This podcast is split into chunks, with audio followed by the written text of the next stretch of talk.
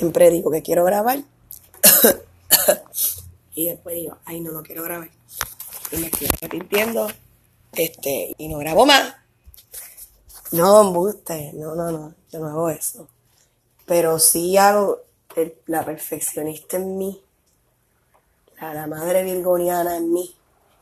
El Marte en Virgo. Ese que tengo, bien, bien jodón, que ahora mismo Marte está en Virgo. Me hace, me hace a veces tan perfeccionista que me paraliza. Pero, hay que esas cosas. Estamos en temporada de Virgo. Yes, temporada de Virgo.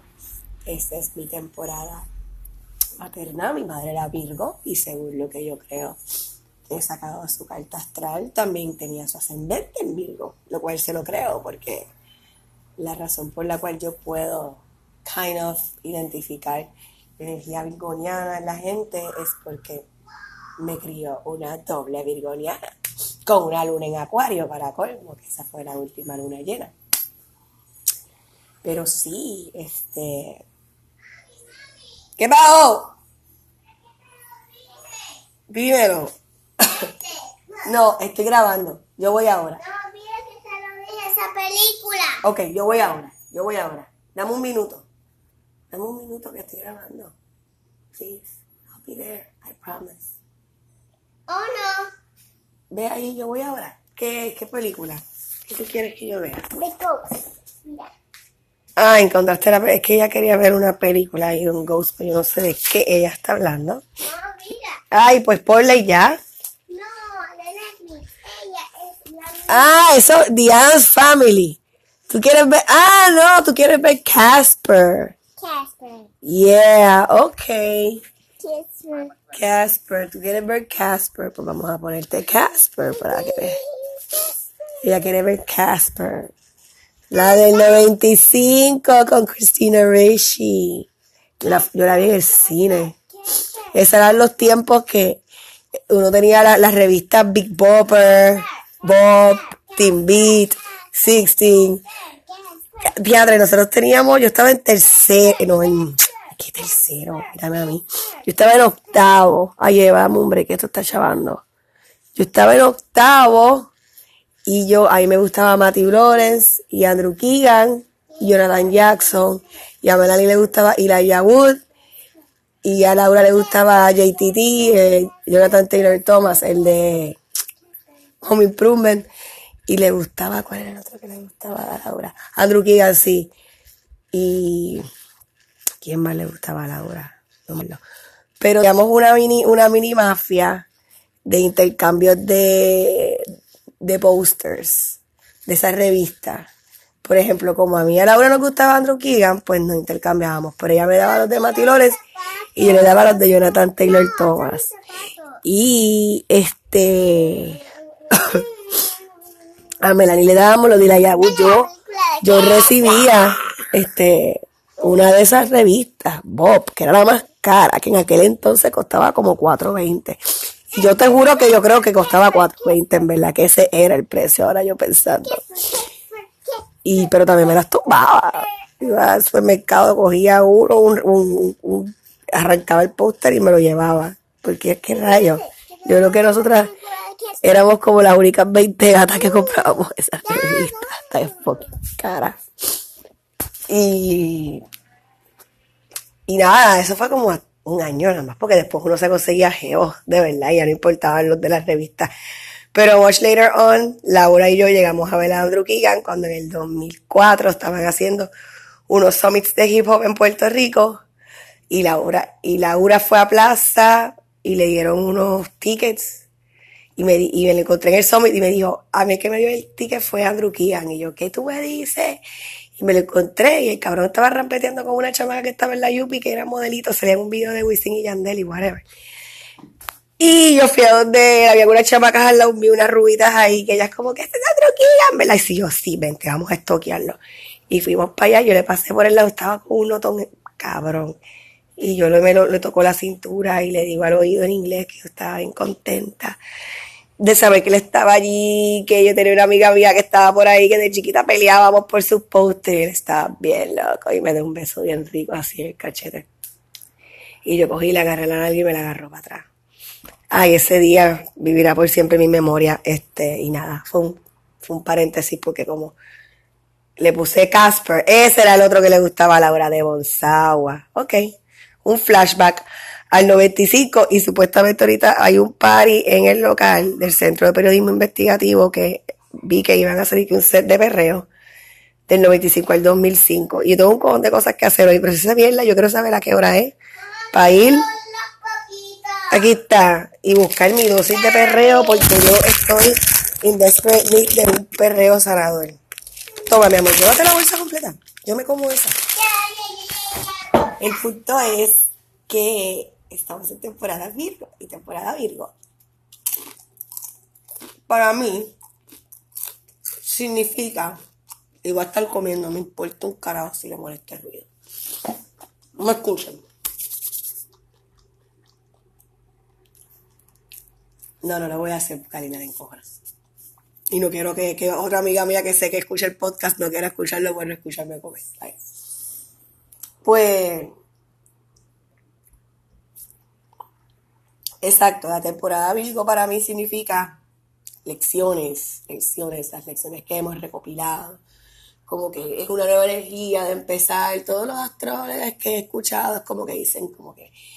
Por eso es que uno siente el back to school, todas estas cuestiones que, by the way, si alguna gente sabe que estoy de maestra en una escuela, tengo, tengo unos pensamientos acerca de eso también.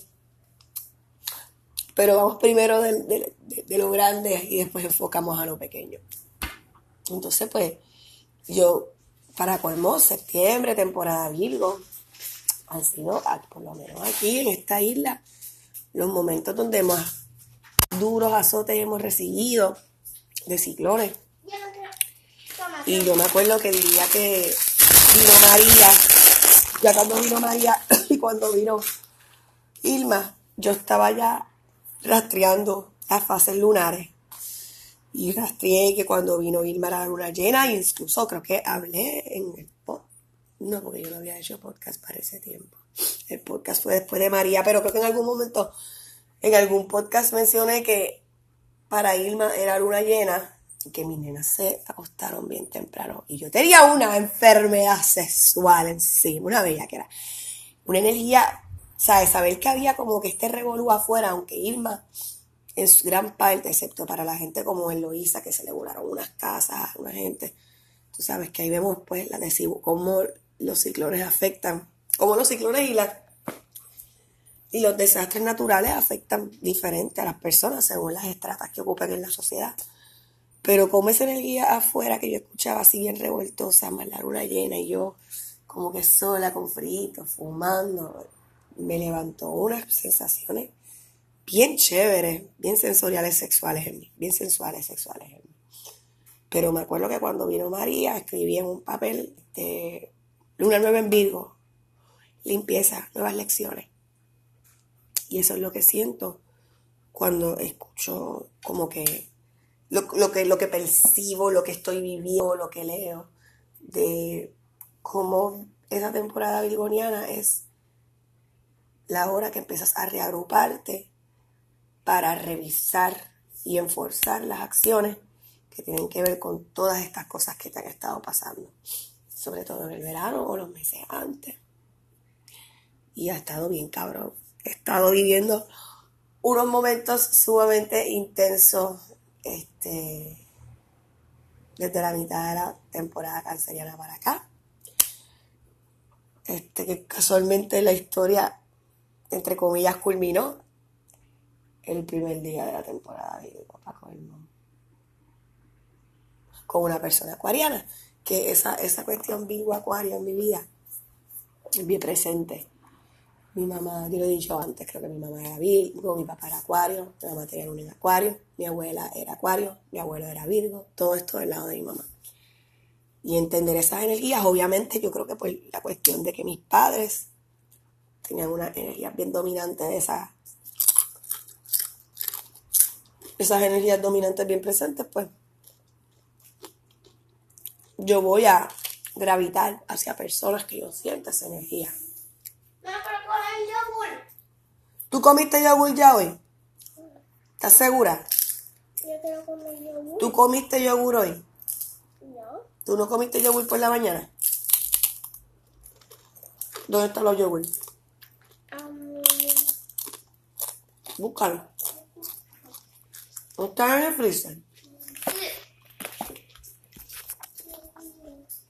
Sorry a los de los oídos delicados. Sorry. Can't do much. ¿Dónde están los yogur, Alina? Ahí donde yo puse los yogures. Ya puse esos yogur. Yo los subí con la carne. Aquí. Aquí. Toma. Pues entonces, todo come, exacto, mi, mi, mi, mi verano intenso comenzó como que, sí, con casi la temporada canceriana yéndose y toda la temporada Virgo, hasta el primer día de, perdón, toda la temporada Leo, hasta el primer día de la temporada Virgo. Este, dos lunas llenas, dos lunas nuevas, sí, dos lunas llenas de qué?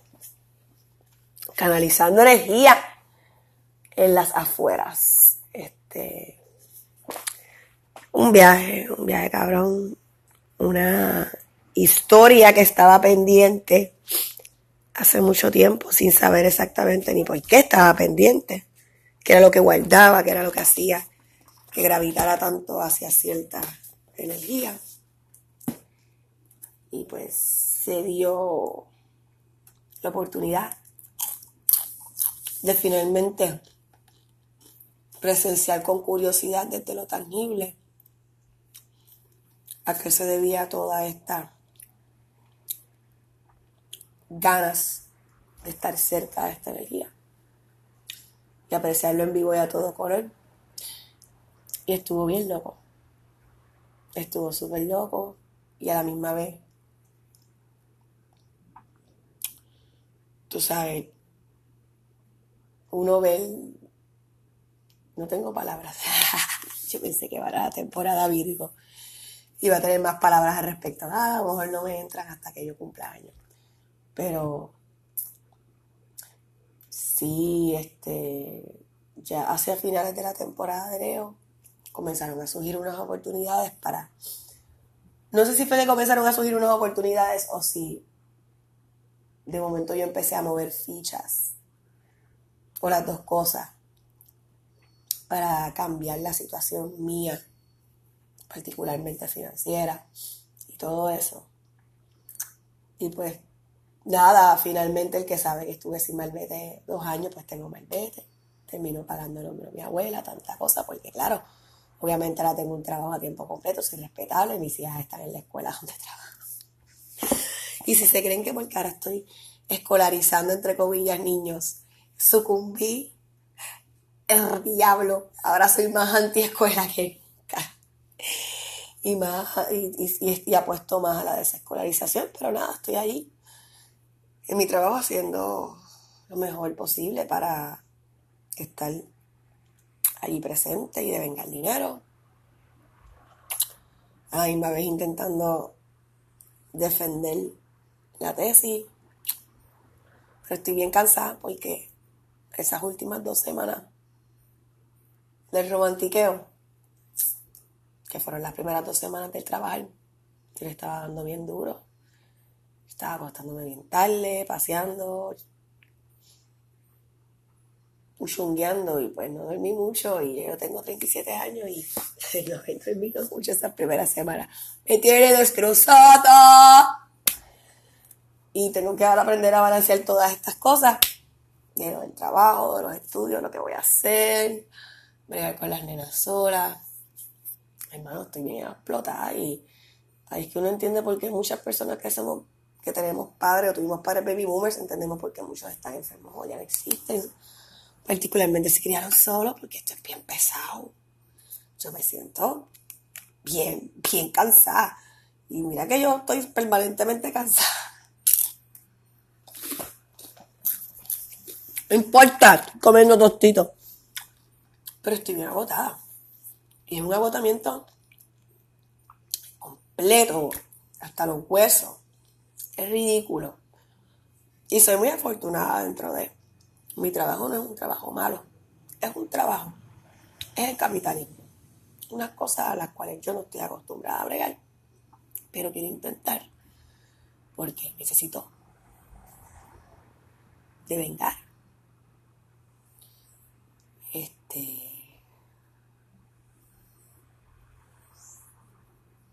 Tengo mis hijas cerca, estamos en salud. Dentro de yo tengo miedo. Hoy no tengo un poquito, me voy a la garganta y qué sé yo, también la comida, lo emocional ha estado bien fuerte. Pero toda esta estructura capitalista de las 40 horas te roba tanto de tu vida, tanto.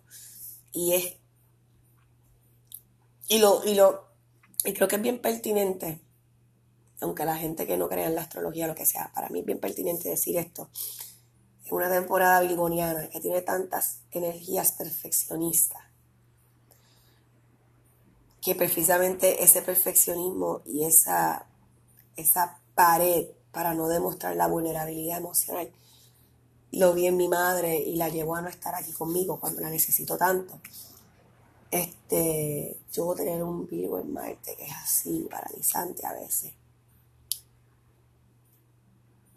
Cuando escuchemos estas cosas de que tenemos que balancear todo mientras participamos del capitalismo, entonces vemos que es imposible, particularmente si tienes menos privilegios económicos, vemos que imposible es balancear. Entonces tenemos un montón de sentimientos de culpa porque los medios sociales, los medios masivos, todos nos venden esta idea de que tal vez te falta tal cosa, tal producto, tal esto, para que tu vida, sí, eso queda algo, para que tu vida sea la perfecta máquina de productividad que tiene que ser.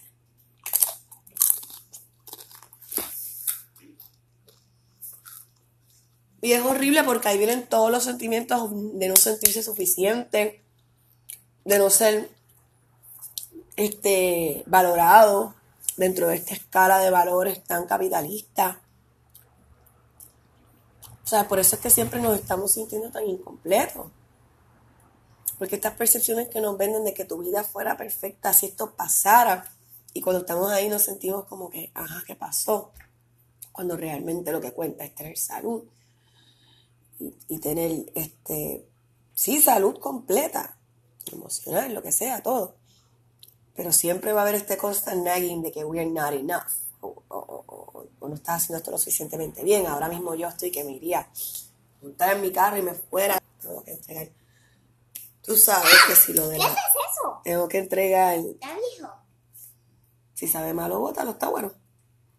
Pues bótalo, no te va a pasar nada. Está bien, eso es de, eso es de ayer.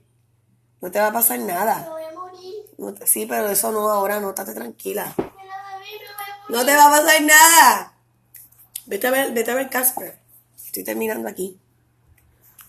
Este, pero sí, como somos condicionados desde bien pequeños a todas, y ahora yo trabajando con mis estudiantes, sumergida dentro del sistema, o sea, ver todas estas expectativas y estas cosas que a la hora de la verdad no van con lo que nosotros necesitamos.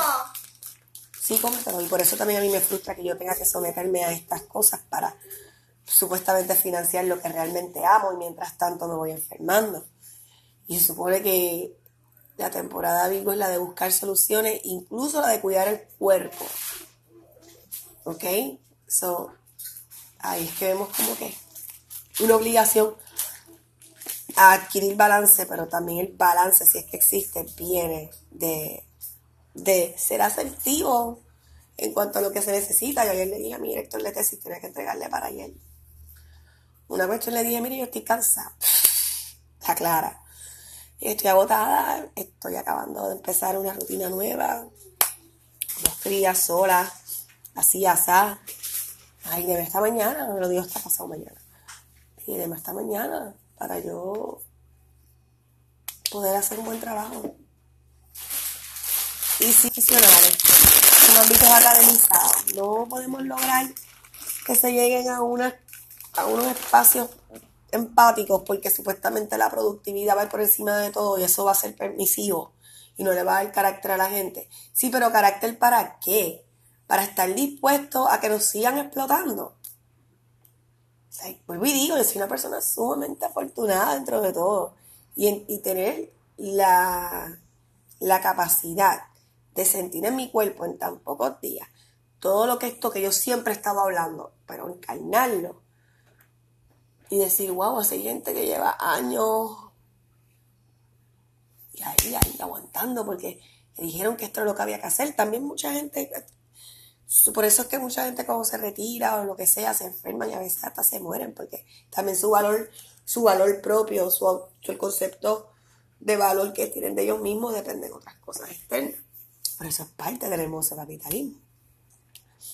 Y es bien triste, que es una cosa que yo me di cuenta y me doy cuenta cada día que estas conversaciones, hablarlas entre, con hombres género, particularmente que son los, los reyes del mercado capitalista, al no decir los reyes no quiero decir que no sufren de sus pocas, de sus propias opresiones porque las tienen, pero al ellos ser tan adoctrinados, especialmente los que se criaron bajo conceptos capitalistas o con admiración hacia los conceptos capitalistas, estas personas es bien difícil hablarles de otras cosas, porque todo lo piensan, todo, hasta el sexo, como un concepto capitalista. Y yo sé que pasa en gente que también no es hetero, pero es por eso, por el sistema hetero. Este, es bien frustrante. Es bien frustrante que ese sistema hetero, patriarcal, nos haya divorciado por completo de nuestras emociones y de las partes más esotéricas, sin querer siempre dominar sobre otras personas es un viaje. Todo tiene que ver con todo, siempre lo digo. Este, y la energía está para, para trabajar esa sanación, no solo de forma individual, pero con otra gente, aunque el simbolismo de Virgo es el ermitaño, cual entiendo, ermitaño. Este, entiendo lo que trae y por qué sería una cuestión como ermitaña. Pero sí, para eso se presta estos días, estas temporadas, es buscando soluciones, dando soluciones en medio de vivir en medio del mar Caribe y estar a la merced de los mares y todas esas cosas.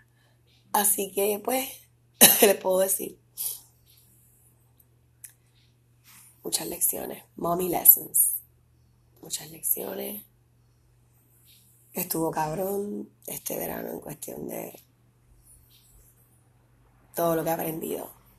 Como siempre, podemos seguir conversando de esto. En el puticlub, puticlub, puticlub, puticlub, puticlub, puticlub, puticlub. Así que un besito.